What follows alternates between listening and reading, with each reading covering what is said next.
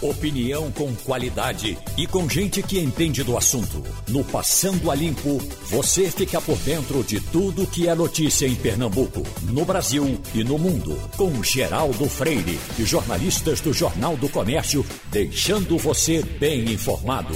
Passando a Limpo. Oi, estamos já correndo para o meio do ano. Chegamos para o Passando a Limpo com Romualdo de Souza Igor Maciel, Maria Luísa Borges e Wagner Gomes.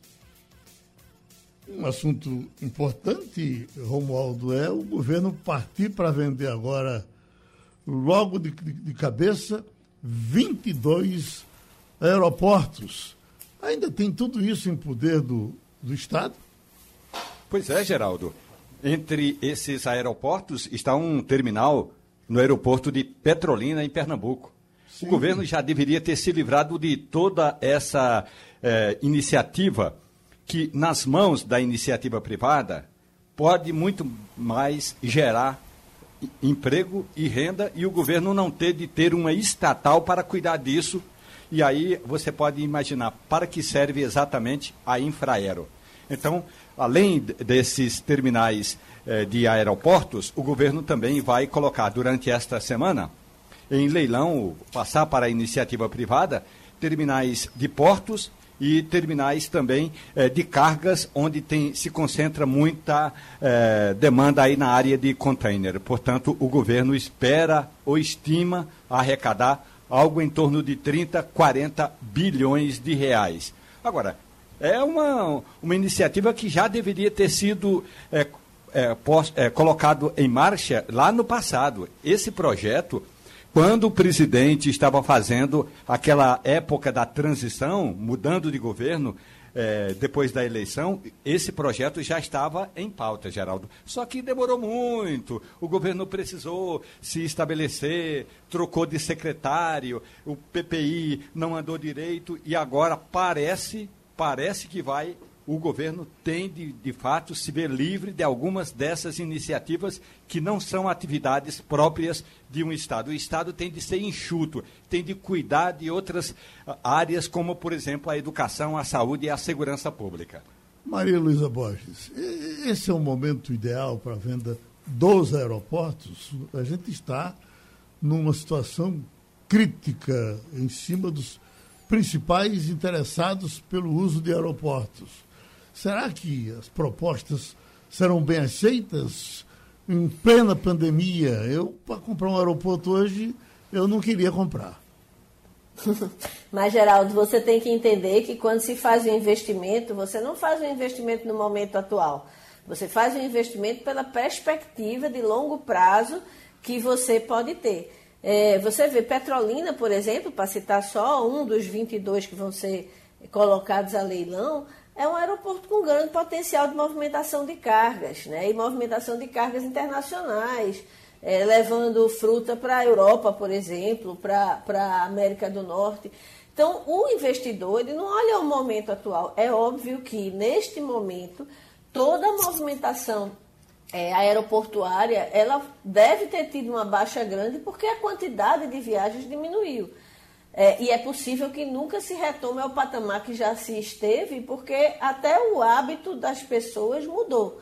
Mas ele tem que olhar uma perspectiva de longo prazo. Concordo em gênero, número e grau com o que disse o nosso amigo Romualdo. Demorou demais. Isso era para ter sido feito há dois anos. É, isso era para ter sido feito junto com o aeroporto do Recife já. Por que esperar tanto tempo é que é inexplicável porque o governo, quando ele é, faz essa movimentação de entregar à iniciativa privada operações que não são atividades fins do Estado, ele deixa de gastar dinheiro e passa a arrecadar mais, ele passa a receber a, a, a, o que é pago pela concessão. Né? E o serviço geralmente melhora. Né? Todos os aeroportos que foram privatizados oferecem melhor serviço do que os aeroportos públicos. Digo, Marcelo, quer comprar o aeroporto de Caruaru? Rapaz, eu até compraria. Não sei se nesse período, se eu tivesse dinheiro, eu até compraria. Não, mas é, muito bom dia para todos. O que a gente vê, e eu concordo com Maria, com Romualdo, é um é realmente para quem quer investir, quem pode investir nisso nesse momento, é um bom negócio, é um grande negócio e é um negócio melhor ainda para o governo que se livra disso. Eu vou lembrar, inclusive, Maria, que isso não só há dois anos. É, isso deveria ter sido feito desde a época de Dilma Rousseff, porque na época Dilma Rousseff foi quem fez o programa de concessões dos aeroportos e nesse programa de concessões eu lembro que inclusive estava o aeroporto de Caruaru. Nesse bloco agora não está, nesses blocos agora não estão, não está esse o aeroporto de Caruaru, mas estava também o aeroporto de Caruaru, além do de Petrolina, e somente depois de tanto tempo, quatro, cinco anos quase, é que, aliás, cinco anos mesmo, é que realmente isso começa a sair. Então, é, demorou, demorou muito e a gente espera que sejam vendidos realmente para que comecem a operar com maior viabilidade. Eu pensava até, Igor, que o aeroporto de Caruaru era estadual, com, com municipal, mas aquilo é federal, é? Rapaz, é o seguinte, é, ali tem uma, tem uma mistura hum. ali.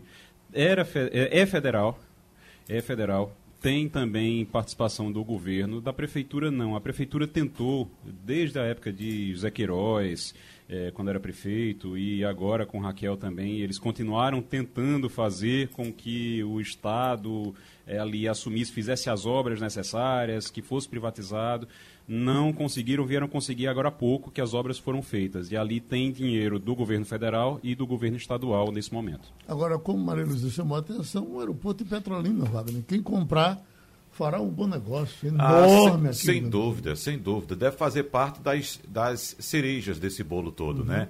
Geraldo. voos internacionais. É, mas é o seguinte, é, é importante que o governo, é, é, é preciso analisar também que o governo sempre coloca o lado bom e o lado difícil da história. Por uhum. exemplo, é, certamente deve incluir no pacote do aeroporto de Petrolina o aeroporto de Caruaru também. Porque uhum. é o uhum. seguinte, um você sabe que garante a demanda, o outro nem tanto. Então você não pode. Porque se você botar somente as, as cerejinhas do bolo, é claro que as empresas vão preferir as cerejas. Né? Uhum. Mas, Mas o, o, eu, o, o Wagner, só, só para tá explicar. Tá com um bloco... o, é, é feito por bloco. Você tem é, vários blocos, aí você tem o bloco central, você tem um bloco norte e tem um bloco que inclui ali Foz do Iguaçu, Londrina, que são Rio Grande do Sul também, são o, é o bloco sul e a cereja, né?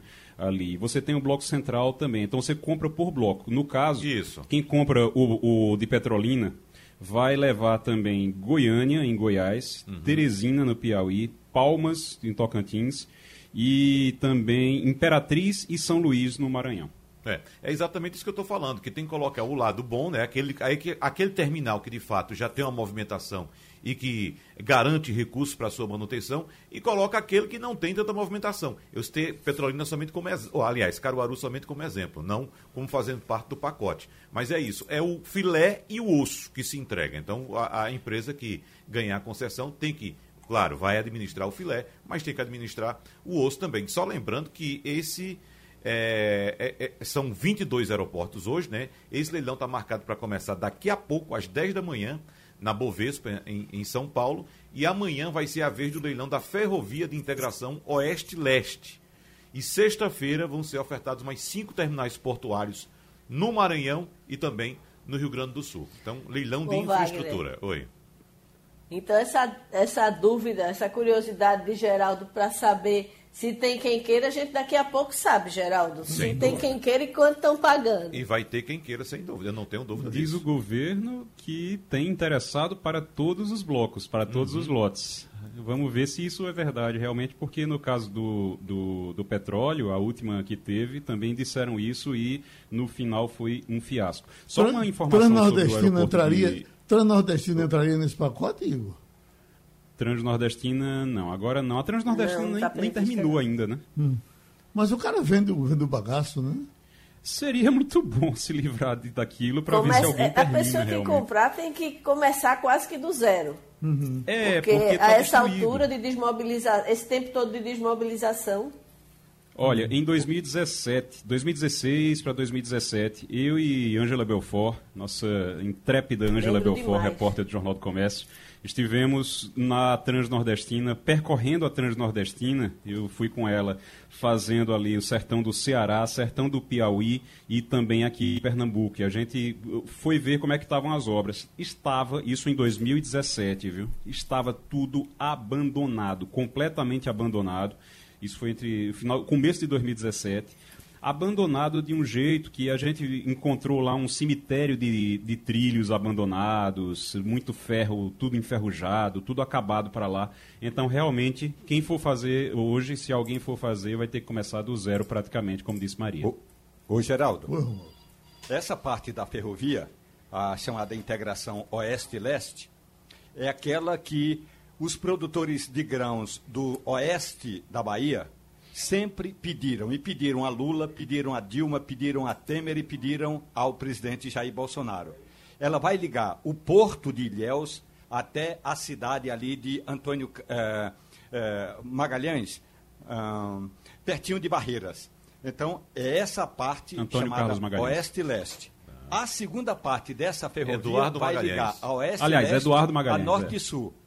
Porque ela, ela sai do porto de Ilhéus até uh, o, o, a região do oeste da Bahia, do oeste da Bahia vai para o Tocantins. Então, eh, sai de Barreiras até Figueirópolis, se não me engano, o nome da cidade no Tocantins, onde ela vai encontrar-se com a Norte Sul. Portanto, estaria concluída essa parte. Norte Sul, que sai eh, da, eh, do estado do Maranhão até São Paulo e um ramal que sai de Figueirópolis até a cidade, o porto de Ilhéus. Portanto, essa parte aí é realmente é uma parte importante para transportar grãos. E aí você pode imaginar, Geraldo, que esse é um dos maiores investimentos e, esta, e esse trecho da Oeste e Leste está sendo tocada atualmente. O presidente Jair Bolsonaro até esteve já este ano lá na região eh, de, de, no oeste da Bahia e esteve até perto da cidade de Caetité. Na verdade, o presidente esteve na cidade de Correntina. Então, Luiz... esse, esse trecho aí, oeste e leste, é o trecho fundamental para levar o grão do oeste da Bahia para o resto do mundo. Exatamente. Luiz Eduardo Magalhães, que é o polo. Exatamente, o filho de, de ACM. De ACM. Luiz Eduardo Magalhães, esse município que é o polo do agronegócio, um dos polos do agronegócio brasileiro, o polo do agronegócio no Nordeste, fica numa região do Planalto Baiano, é uma, uma região muito rica. Três rios, parece que cruzam aqui. É uma coisa impressionante. Uhum. É um, um oceano de, de, de, soja, de algodão, de milho. É uma coisa impressionante. Então, tem que haver, de fato, esse investimento, claro, em toda a região de agronegócio para fazer a escoação dessa produção. Agora, uh, Geraldo, é bom que se diga que também que, em relação à Transnordestina ainda, o Ministério da Infraestrutura aprovou um benefício fiscal de 191 milhões em janeiro desse ano para as obras da ferrovia transnordestina. Lembrando que o valor estimado da obra é de quase 7 bilhões de reais. 191 milhões é muito, muita coisa, convenhamos, é, né? Wagner, Oi. Oi, Maria. Eu estou resgatando aqui algumas reportagens que foram publicadas no Ceará. No ano passado, ensaiaram voltar. Chegaram a, a fazer algumas é, mobilizações aqui, ali no interior do Ceará né? E pararam de novo em julho. Então continua a saga. Na verdade, toda vez que chega algum dinheiro desse, a gente pode dizer que é basicamente dinheiro indo pelo ralo. Uhum. Porque o que é feito nem recupera, nem conclui nada e depois volta a se deteriorar novamente. E gera uma esperança para aquele povo ali. A gente conversou muito com gente que quebrou completamente, é, foi à falência por causa da ferrovia, porque mudou a vida de todo mundo. Em locais como Salgueiro, por exemplo, mudou a vida de todo mundo. As pessoas fizeram investimento esperando aquilo ali. Então, a gente conversou, por exemplo, com uma dona de um hotel numa cidade, e essa, essa dona de hotel, ela disse, ó, a perspectiva é boa, vou pegar o dinheiro que eu tenho e vou investir para aumentar o hotel aumentou, a empresa, a, a Transnordestina parou e ela foi à falência. Então, Agora, muito, é, aconteceu isso com muita gente lá. Igor, aquela região viveu um momento maravilhoso num certo é. tempo, né? Emprego, porque ao mesmo tempo que eles estavam com aquilo eh, eh, tentando andar, estavam com a transposição de São Francisco, tinha uma fábrica de dormentes em, em Salgueiro. Era, um, era, uma, era uma efervescência, né? De repente... E olha, o que a Odebrecht deixou, porque foi a Odebrecht né, que fez naquele trecho ali, o que a Odebrecht deixou de dívida lá Uhum. Não é brincadeira. Pois é. Deixou de dívida, deixou dívida até em restaurante, uhum. até comida. E até a quebradeira foi grande. Dívida. Quebradeira foi grande Muito depois, grande. né, né, Igor? Inclusive. Quem conhece aquela região de Salgueiro, acompanhou, sabe como foi o impacto. Primeiro, o impacto positivo com a mobilização e depois a parada de vez que destruiu o sonho de muita gente. É, e hum. faltou muita orientação também para os empreendedores, né, que acharam que aquilo ali seria a solução para o planeta. Né? Ninguém chegou e disse, olha, vá devagar porque a coisa é sazonal. Estão chegando aqui agora, daqui a pouco vai todo mundo embora. Terminou a obra, vai todo mundo embora.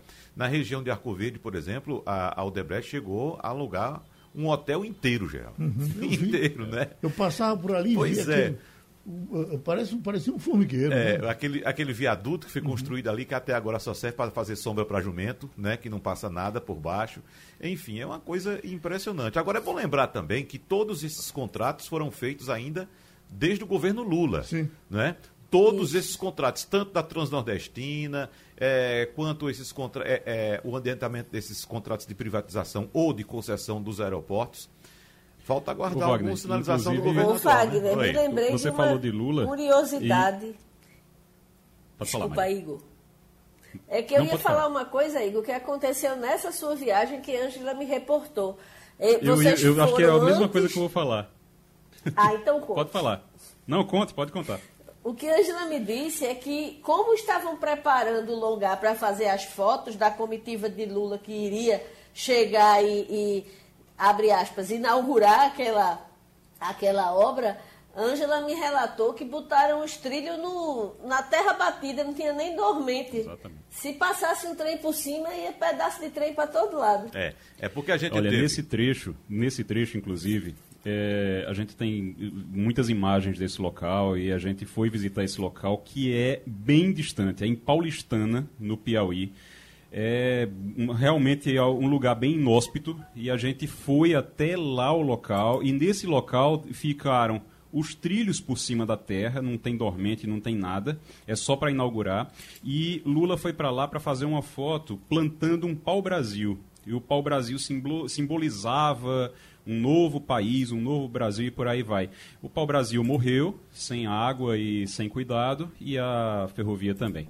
Isso vem, Geraldo, daquilo que você, inclusive, acho que citou ontem aqui no programa.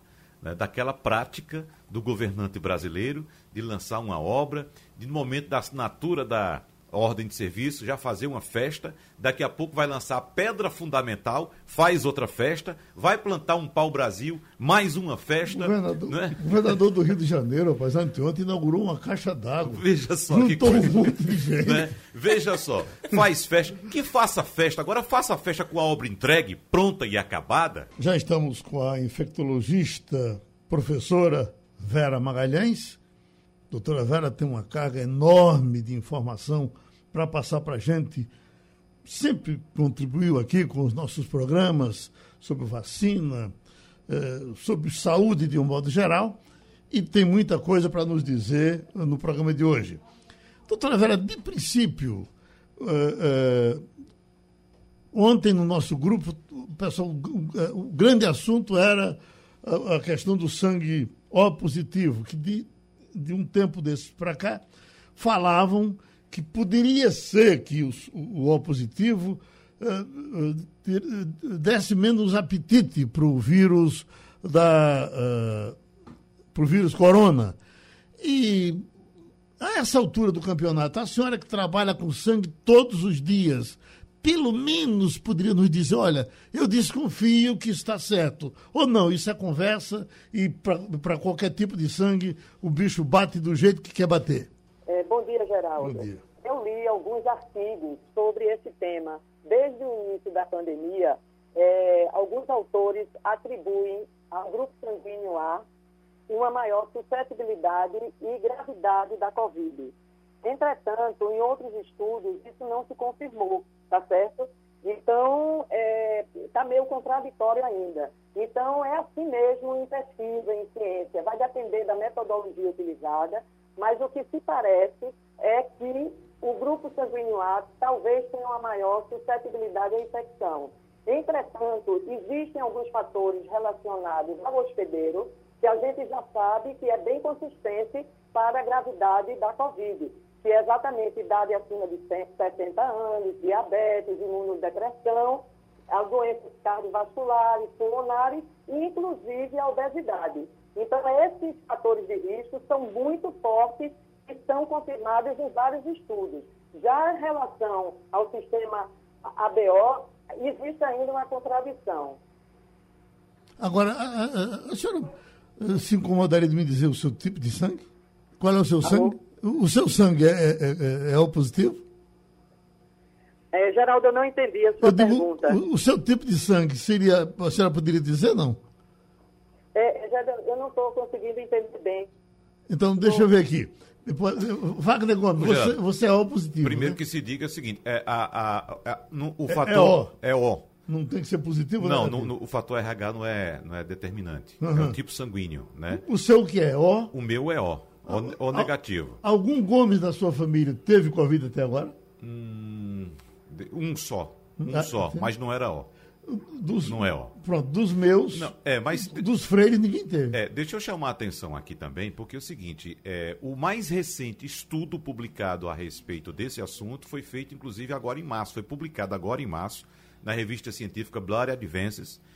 É, foi a que o coronavírus mostra uma forte preferência em se ligar a proteínas que só o tipo sanguíneo A só o tipo A, não fala em fator RH. Sim. O tipo A tem, particularmente, aquelas presentes nas células respiratórias dos pulmões. Então, segundo os autores desse estudo, esses autores são das faculdades de medicina de Harvard e Emory, nos Estados Unidos, esse experimento demonstrou conexão direta entre o tipo sanguíneo A e o SARS-CoV-2 e é uma evidência adicional de que alguns tipos sanguíneos podem estar associados com um risco maior de contrair a doença. Uhum. E esse estudo aponta que o tipo sanguíneo O tem uma propensão menor uhum. à doença. Então não significa dizer, para deixar claro, né, para que as pessoas não saiam por aí também. Que é uma vacina, salto, né? Que é uma vacina. Uhum. Ah, o, o, estudo aponta que há uma forte preferência do vírus, digamos assim. O vírus prefere o tipo sanguíneo A, ele teria mais facilidade e teria menos facilidade em relação ao tipo sanguíneo O. É bom que se diga também que a doutora Vera está certa, existem outros estudos que não são conclusivos em relação a isso, mas esse também não é o primeiro que aponta nesse sentido. Inclusive, doutora Vera, nós tivemos acesso a informações também aqui de pesquisadores brasileiros que chegaram também a essa mesma conclusão, inclusive de forma, digamos assim, aleatória, sem estar pesquisando diretamente o assunto, doutora Vera. Pronto. Sim. Vamos seguir. É, isso ocorre em, em ciência. E agora é importante a gente olhar casuístico, o método empregado, porque para a gente é, realmente confirmar uma associação, precisa de uma casuística muito grande. Alguns desses estudos, eles tiveram uma casuística pequena. O mais recente, não. Esse que você falou e um outro mais recente que eu vi, que eram milhões de pessoas que foram avaliadas. Mas é isso que eu estou dizendo, é possível que exista essa relação. Mas existe, por outro lado, muitos fatores relacionados ao vírus. Por exemplo, as novas variantes parecem ser mais virulentas, ou seja, mais agressivas. Então, o que eu quero passar é exatamente isso, que ninguém pode se sentir confortável uhum. porque é grupo Exato. O. Então, em resumo, é isso que eu gostaria de passar. Agora, uh, doutora Vera, com relação às variantes, entrando na questão das vacinas, eu tenho escutado muito otimismo de, de cientistas. Uh, ontem, inclusive, o, o presidente Biden estava dizendo numa coletiva com certa segurança, claro que ele tinha informações passadas por médicos, de que as vacinas aplicadas nos Estados Unidos estavam pegando todas as variantes. Aqui, Dimas Covas tem dito que, por exemplo, essa AstraZeneca, não, a Coronavac, que nós estamos tomando aqui, me parece aqui em Pernambuco, é a maioria de, de, de aplicação. No Brasil todo é a maioria. Né? É, é a maioria, 80%. É, e tivemos inclusive uma informação recente aqui do, do, do seu colega e amigo da gente, Cláudio Lacerda, super feliz com os exames que fez, ele e a família. Após os exames da aplicação da, da, da Coronavac e ele ficou absolutamente contente com o desempenho da vacina. É, veja bem, Geraldo, esses é, estudos ainda não foram divulgados em relação à Coronavac. Eu sei de um estudo recente é, em relação à AstraZeneca com a variante da África do Sul. E ela não teve realmente ação frente aos anticorpos neutralizantes em, é, formados. Então, os anticorpos neutralizantes gerados pela vacina não foram eficientes para neutralizar a vacina, é, a vacina não, a cepa sul-africana. Entretanto, a imunidade é muito mais ampla do que só anticorpos neutralizantes. Então, tanto a da Pfizer, tá certo, como a da AstraZeneca, eles avaliaram apenas a questão dos anticorpos neutralizantes.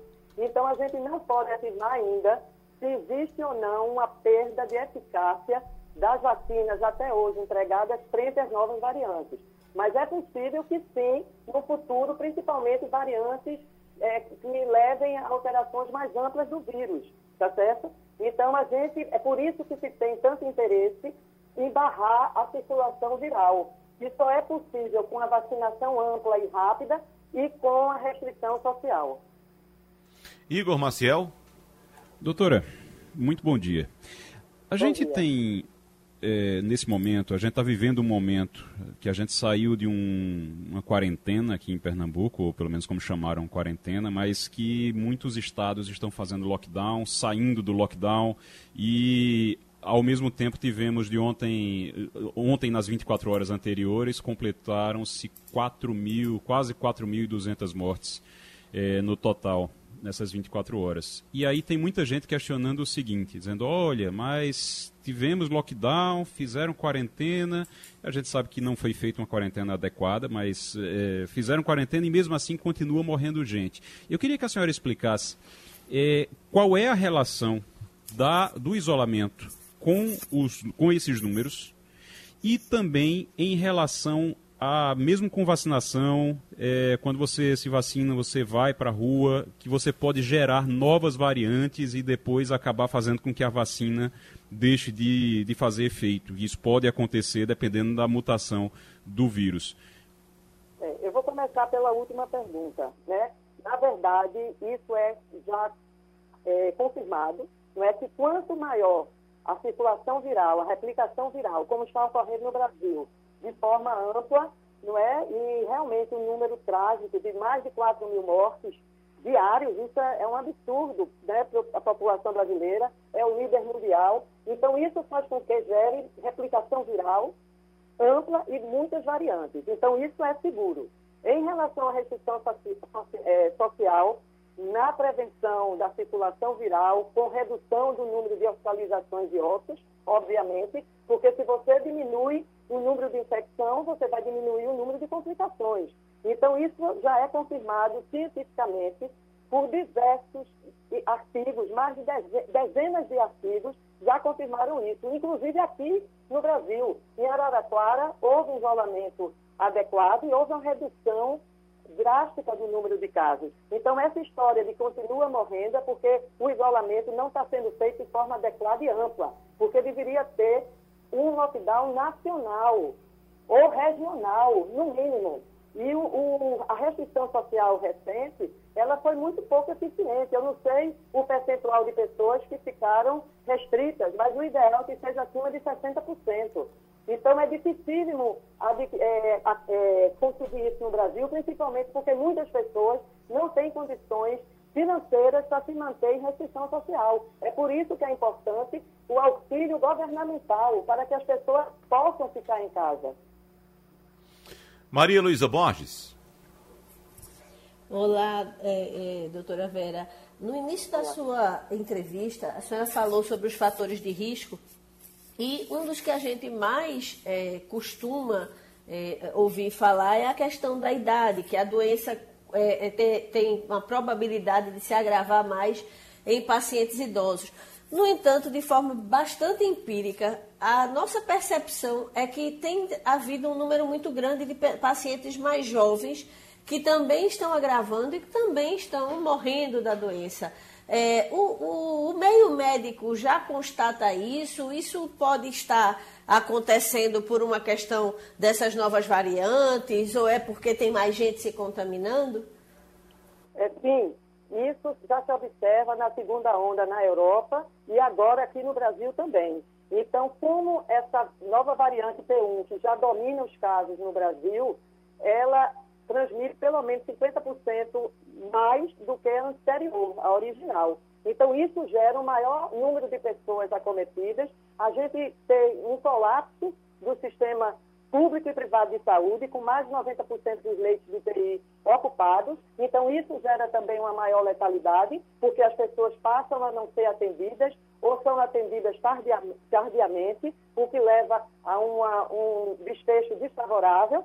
E além de já ter confirmado uma maior virulência, não da P1. Provavelmente tem, mas ainda não foi confirmado cientificamente, mas da cepa inglesa. Então, existe uma conjunção de fatores, todos levando a essa tragédia que a gente está vivenciando.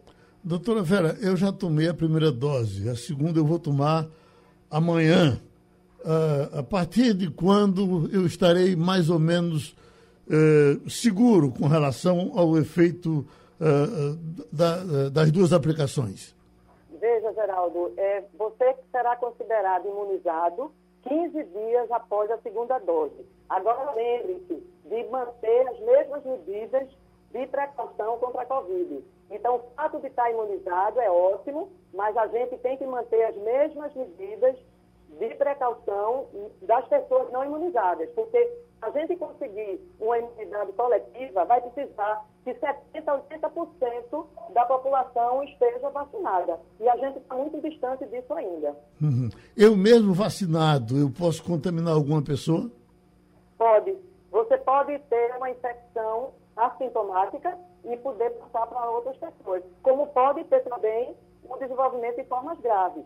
A eficácia da vacina realmente mostra, dessas vacinas todas, mostram a redução do número de infecções, hospitalização e algumas de óbito. Mas assim não é 100% a eficácia. Bom, infelizmente caiu a ligação da doutora Vera. A gente lamenta. Bom, nós já estamos com a doutora Germana Laureano, procuradora-geral do Ministério Público de Contas do Estado de Pernambuco, para a gente conversar um pouco sobre as organizações sociais falando aqui em investigações, o pessoal dela vai trabalhar em cima disso. Qual a necessidade que a senhora encontrou, doutora Germana, de, de, de investigar essas organizações? Bom dia, Geraldo, para você, para todos os seus ouvintes. É uma satisfação participar do seu programa.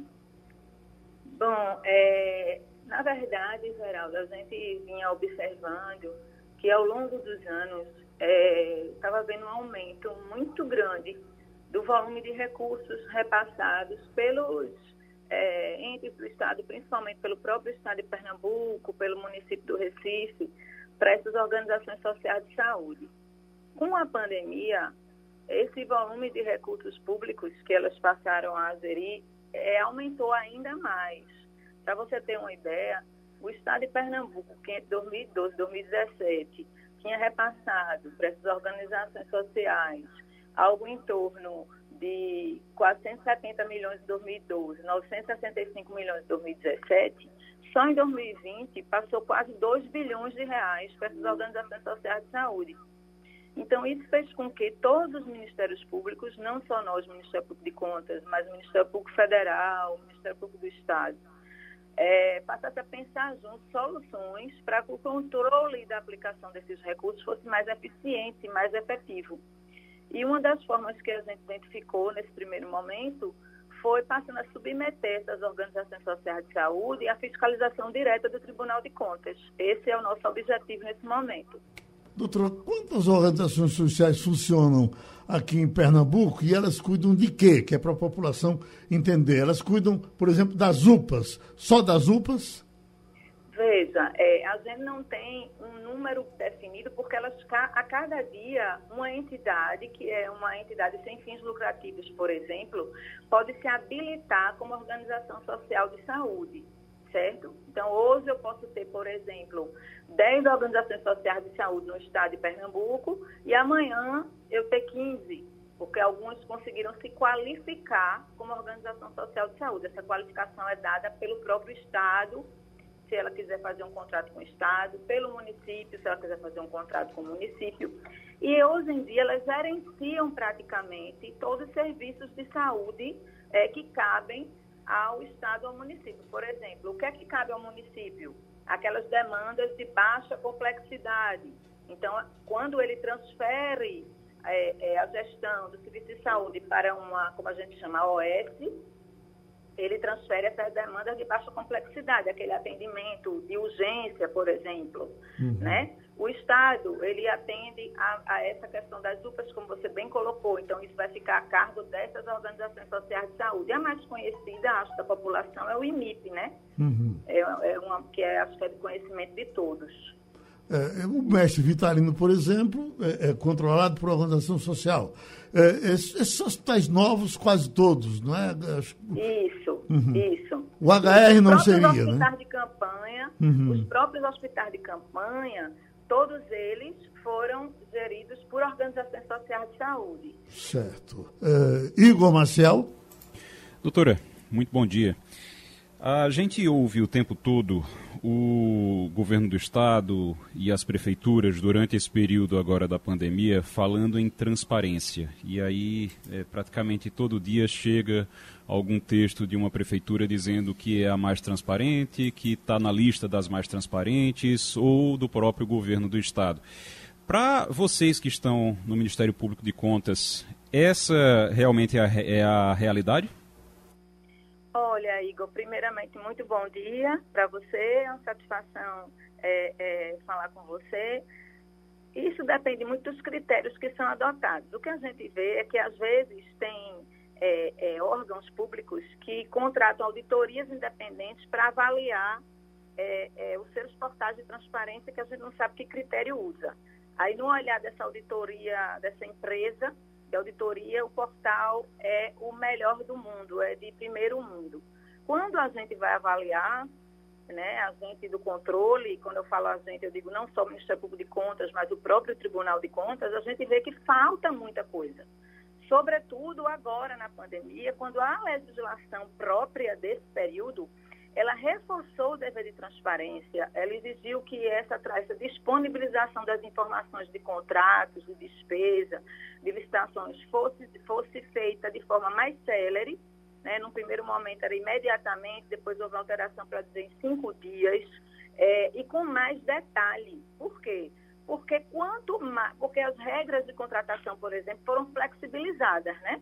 Foi permitido muitos casos de contratação sem licitação, com dispensa. Então, quanto mais flexível é a aplicação do recurso público, mais transparência você tem que dar para o cidadão poder conhecer como é que o dinheiro dele está sendo gasto. Porque uma coisa que as pessoas às vezes esquecem é que o recurso que a gente chama de público, que todo mundo diz que é da viúva, essa viúva somos nós.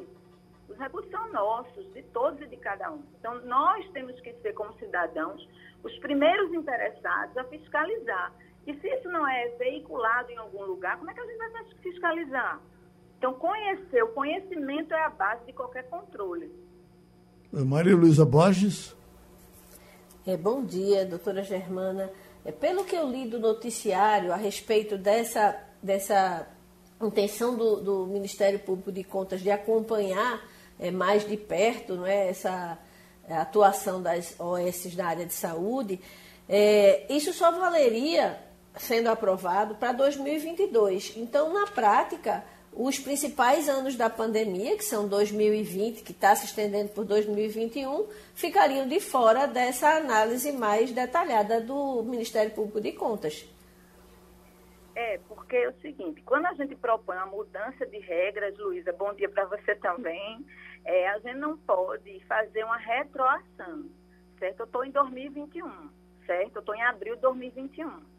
Se eu vou impor a essas organizações sociais de saúde, vou dizer, olha, OS, agora, você não vai ter o dever de prestar contas apenas a, ao Estado de Pernambuco que lhe repassa dinheiro, ao município de Recife que lhe repassa dinheiro, ao município de Petrolina. Você também tem que prestar contas diretamente ao Tribunal de Contas Então, eu tenho que dar a ela meios para fazer isso. E entre esses meios existe o tempo, né? Porque ela tem que se apropriar do que é que ela precisa incluir nessa prestação de contas, que tipo de documentação ela precisa reunir. Então, eu não posso impor a ela uma obrigação que volte no tempo para alcançar 2020, que era o ano da pandemia.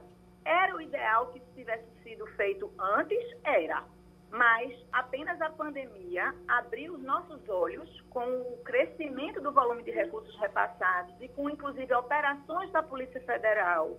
Vocês todos têm conhecimento da Operação Humanize, mostrando que algumas OS, inclusive, elas têm problemas sérios de gestão de recursos, de que nós precisávamos dar esse passo. Então, esse passo a gente tem que dar daqui para frente. Agora, doutora, isso é um trabalho pesado, não é? E, e e requer realmente muita especialidade, muita gente. Ah, em quanto tempo a senhora teria mais ou menos uma resposta para dar para dizer, olha, a fiscalização deu nisso? Veja, Geraldo, primeiramente, eu preciso que o Tribunal de Contas aprecie a representação que o Ministério Público de Contas, por provocação do Ministério Público Federal e do Ministério Público do Estado de Pernambuco, formulou. Então, o primeiro passo, a gente tem que ir por degraus, né? O primeiro passo é a deliberação do Tribunal de Contas sobre essa representação, que eu tenho, que o meu sentimento é que, que virá logo, porque temos um Tribunal de Contas sério, comprometido, que hoje tem na presidência um membro egresso do Ministério Público de Contas, que inclusive lhe visita muito, eu sempre escuto seu programa, Sim. Geraldo, uhum. com a participação do doutor Disseu. Então, primeiro isso.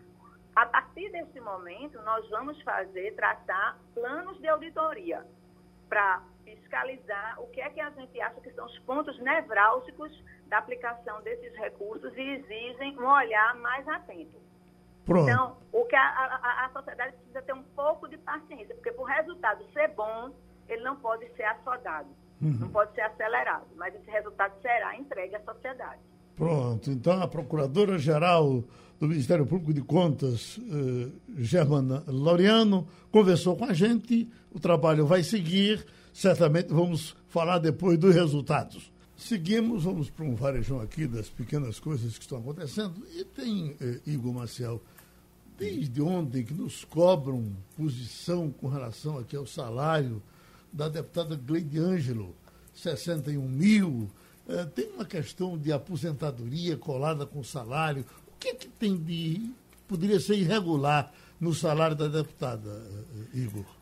Olha, irregular, não. Uh, sabe, dentro daquelas coisas que a gente vê como entre o, o que é legal e o que é moral num país com, como a gente viu, com met, quase metade da população em, é, que não sabe o que é que vai comer no amanhã. Então, assim, você tem uma situação no Brasil que é bem difícil, é bem complicada e num, numa situação dessas, realmente você tem que avaliar a moralidade de algumas ações, mesmo que elas sejam legais. No caso da delegada Gleide Ângelo, é legal porque ela se aposentou da Polícia Civil do Estado, ela se aposentou com direito a um salário de 26 mil reais por mês, e aí não tem problema nenhum nisso, porque ela trabalhou muito, trabalhou a vida inteira para isso, não tem problema nenhum.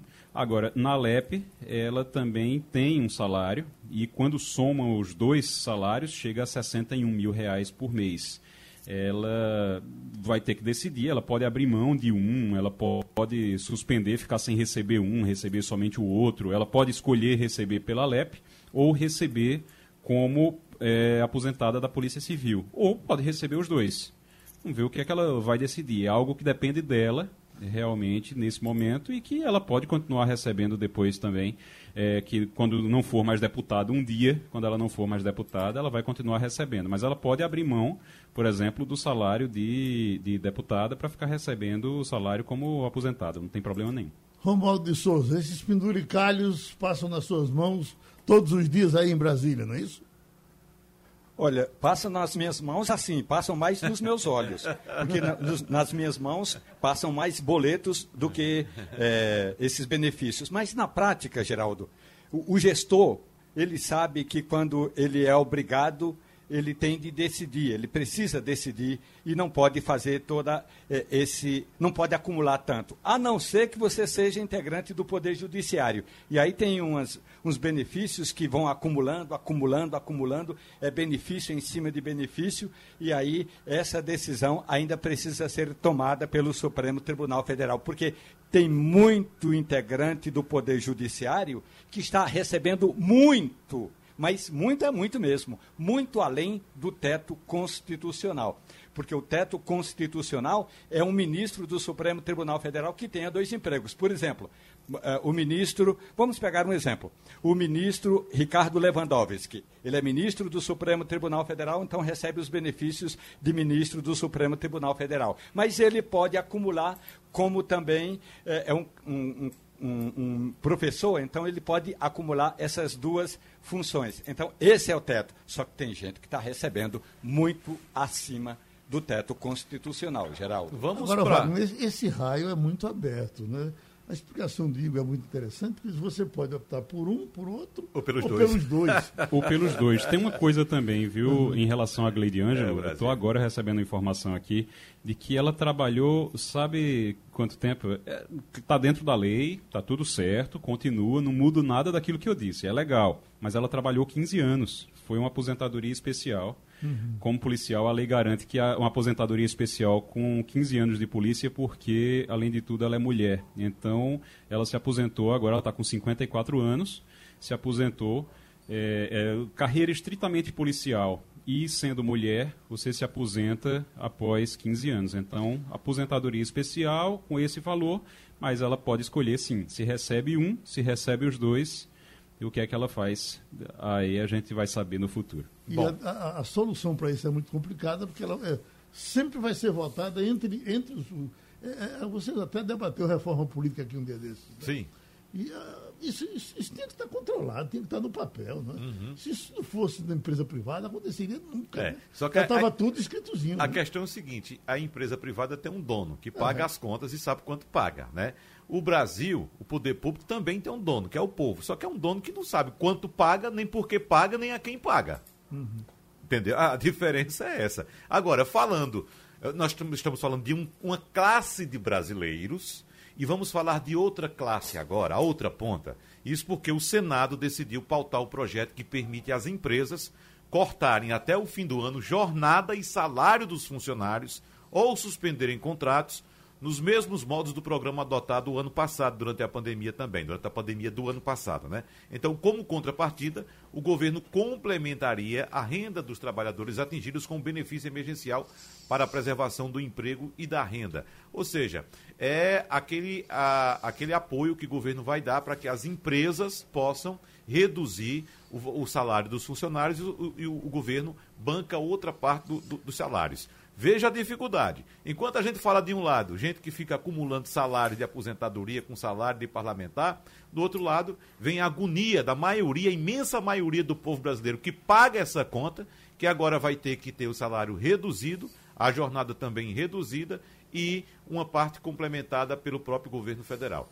A equipe econômica está discutindo ainda reeditar o programa por meio de uma medida provisória mas ainda esbarra no impasse jurídico em torno da abertura de um novo crédito extraordinário, Geraldo. Uhum. Esse assunto, inclusive, para Romualdo de Souza, que deve acompanhar essa movimentação aí. Me parece que é, hoje o presidente Jair Bolsonaro deve se encontrar com empresário de São Paulo para discutir esse assunto. É isso mesmo, Romualdo? Está na pauta do presidente aí?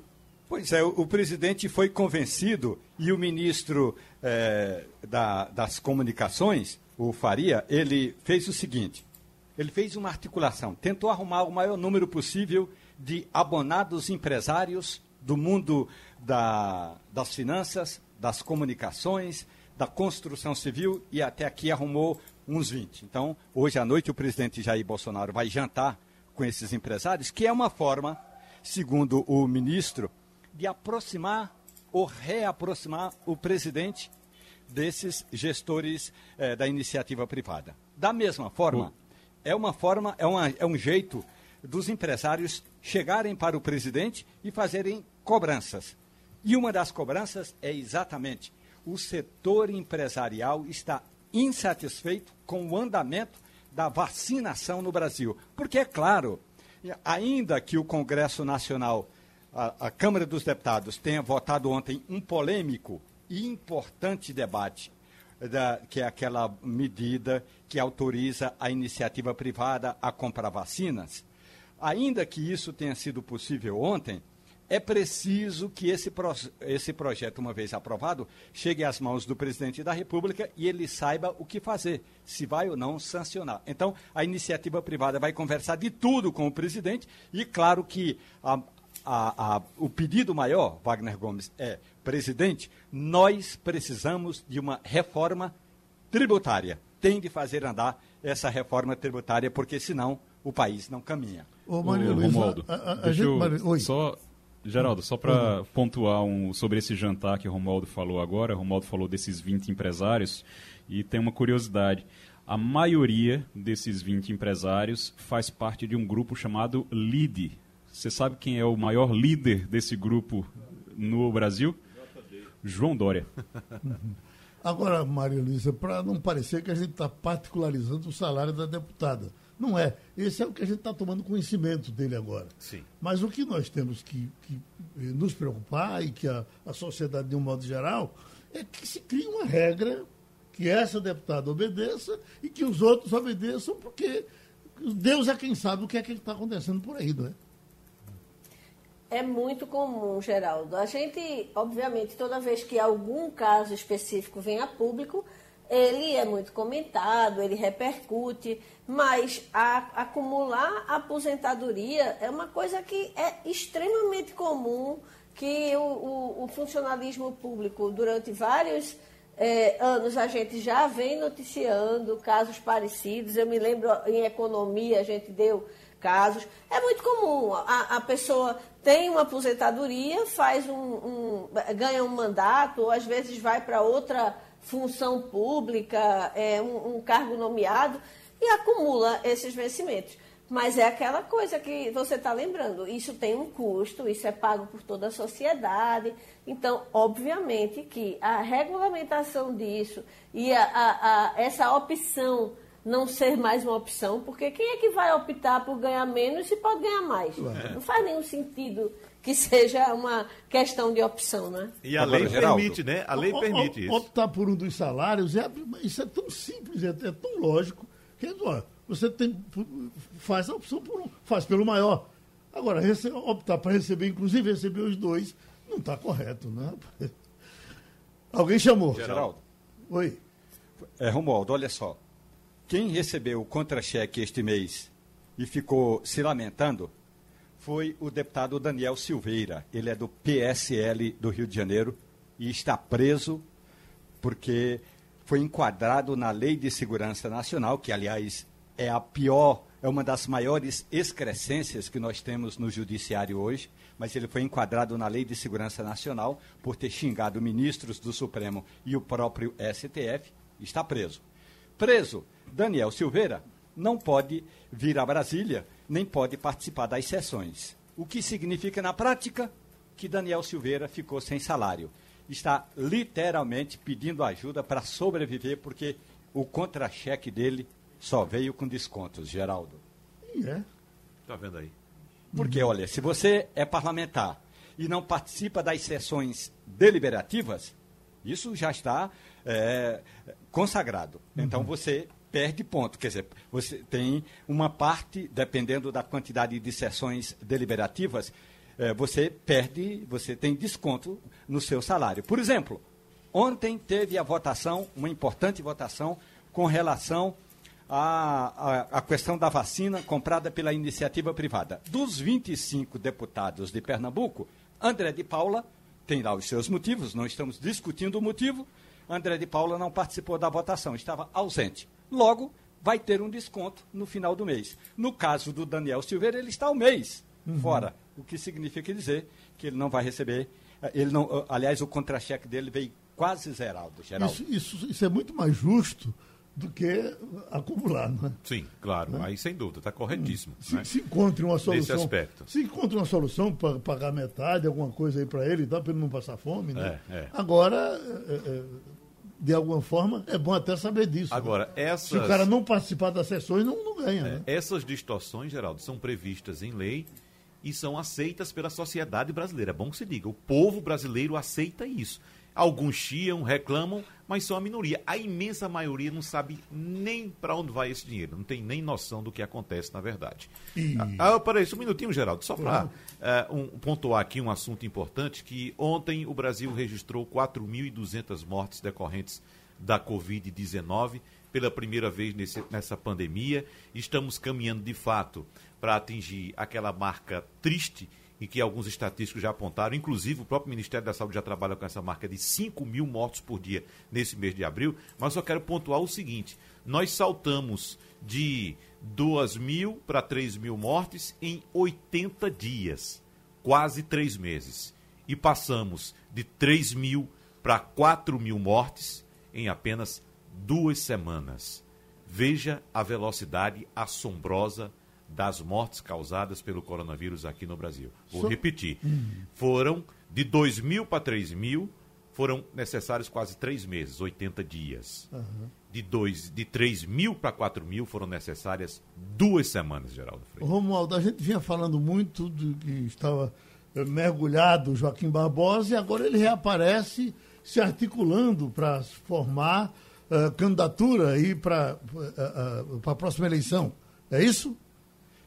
Joaquim Barbosa está disposto para derrotar Jair Bolsonaro, está disposto até, se necessário for, se for a derradeira alternativa, até apoiar Lula para derrotar Jair Bolsonaro. Porque eh, o ex-ministro do Supremo Tribunal Federal, que foi o chamado, segundo os petistas, o carrasco do mensalão do PT, está disposto a fazer de tudo o que for possível para tirar o grupo de Jair Bolsonaro do poder. Não sei se vai conseguir. Nem sei, aliás, se ele tem voto para tudo isso. Eu sei que ele já esteve filiado ao PSB, partido do governador de Pernambuco, Paulo Câmara, e já tentou aí, na, teve uma época que ele ensaiou até ser candidato. Não deu certo.